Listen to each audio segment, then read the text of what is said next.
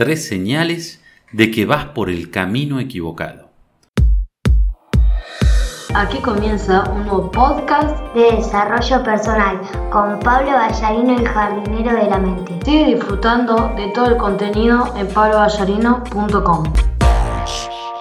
Poco a poco se consumen los días y el calendario nos indica que este año pronto se va a acabar. Y no sé si es por costumbre, por estar a tono con los demás o simplemente por ingratitud con la vida. La mayoría de las personas está angustiada y sobre todo abrumada. ¿Por qué? Porque este año no se hizo nada, dicen, con un claro dejo de frustración, una sensación muy desagradable. Recientemente, en una reunión con unos familiares, uno de ellos precisamente expresó esa queja. No, Pablo, este no fue mi año. Todo me salió al revés, y si no se termina pronto me voy a enloquecer, me dijo apesumbrado. En silencio, un poco sorprendido, escuché sus lamentos y me mordí la lengua para evitar hacer algún comentario que hiriera sus susceptibilidades. ¿Por qué? Porque lo peor que puedes hacer con una persona que asume esta actitud negativa y derrotista es llevarle la contraria. Así se arma Troya, de hecho. Las personas en esta posición lo que claman en silencio es que les permitas desahogarse que los dejen sacar ese resentimiento que los carcome internamente, esa frustración porque son incapaces de darle un rumbo a su vida. Y este, justamente, es el punto álgido. Por lo general, al comenzar un nuevo año las personas se fijan unas metas, sueñan con logros significativos, se entusiasman con lo que les pueden deparar esos próximos 365 días. Por supuesto, ese es el origen del problema por un lado, las expectativas, que son demasiado elevadas. Por otro, que nos damos el lujo de vivir la vida sin un plan, a la deriva. Queremos de la vida más de lo que nosotros le damos a ella. Nos creemos merecedores de lujos, privilegios y bendiciones, pero la verdad es que la vida no es así. Cosechas lo que siembras, recibes lo que das, así de simple.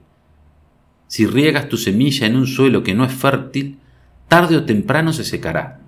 Si la riegas en un lugar donde comienza a germinar pero no la cuidas, quizás se muera. Lo mismo sucede con nuestros planes, con nuestros sueños. Cosechará únicamente lo que tú estés en capacidad de sembrar, de cuidar. Y eso fue, precisamente, lo que le hice notar a aquel amigo quejumbroso una vez que terminó de exponerme sus quejas, de compartirme sus penas. Ok, te entiendo, le dije. Pero para poder ayudarte necesito que me respondas ¿qué esperabas? agregué. ¿Qué sé yo? espetó. Ganar mucha guita, viajar, comprarles muchas cosas a los nenes, eso. Fue lo que me respondió. Lo miré de nuevo con cara de sorpresa, pero esta vez sí hablé. ¿Y el propósito? ¿Cuál era el propósito de este año?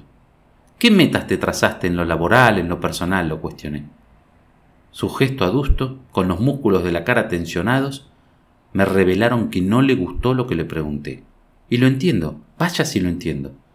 En algún momento de mi vida, antes de darle un giro radical gracias al aprendizaje, a la formación adquirida y a poner en práctica ese conocimiento, la actitud que tenía frente a la vida era idéntica. Quería que todo llegara gratis, que me llovieran del cielo los privilegios y el dinero. En otras palabras, quería cosechar algo que todavía no había sembrado. Repito, no puedes exigirle a la vida lo que tú no le has dado a ella. Lo que ocurre es que nos enseñan a depender de lo que nos llega sin esperarlo, sin buscarlo, y se nos vuelve una manía. Nuestros padres nos lo dan todo, o al menos todo lo que pueden, y lo mismo sucede con los maestros en la escuela, con los amigos, con los jefes en el trabajo y hasta con la pareja.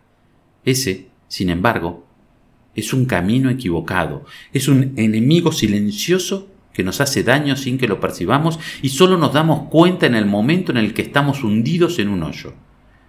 Y lo más complicado es que no queremos aceptar el error, no asumimos la responsabilidad y por eso nos enterramos más, hasta que la vida se encarga de abrirnos los ojos, a los golpes, con dureza.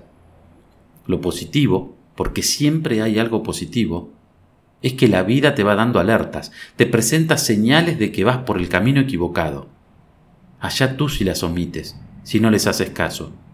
Y ese era precisamente el caso de mi amigo.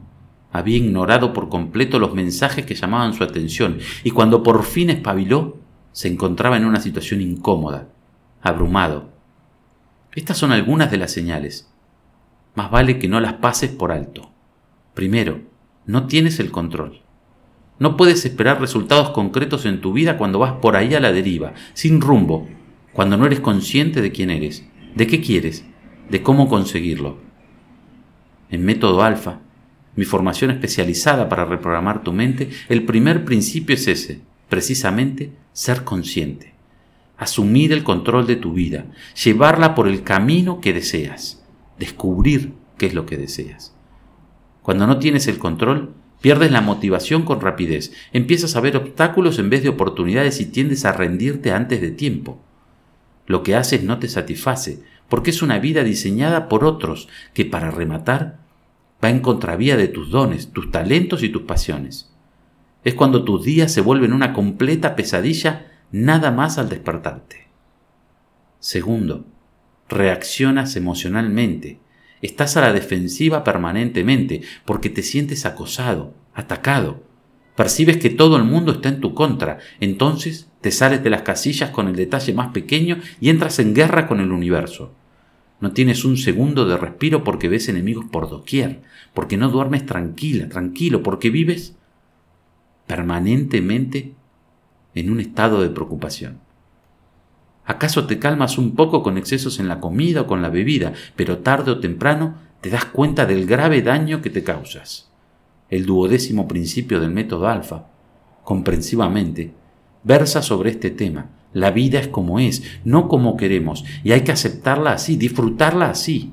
Aprende de tus errores, aprovecha tus talentos y acepta de buena gana lo que recibes.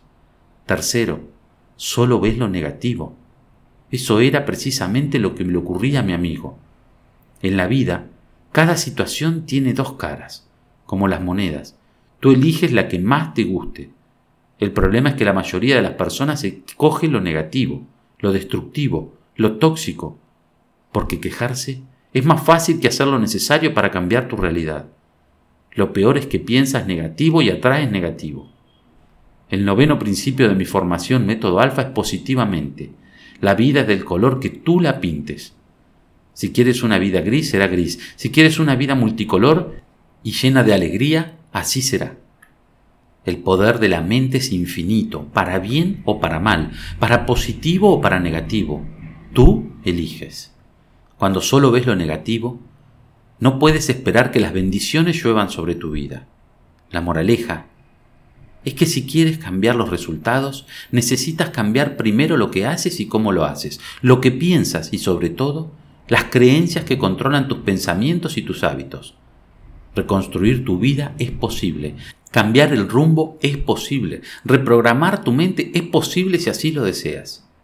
El método alfa es el kit de herramientas que te ayudará a conseguirlo.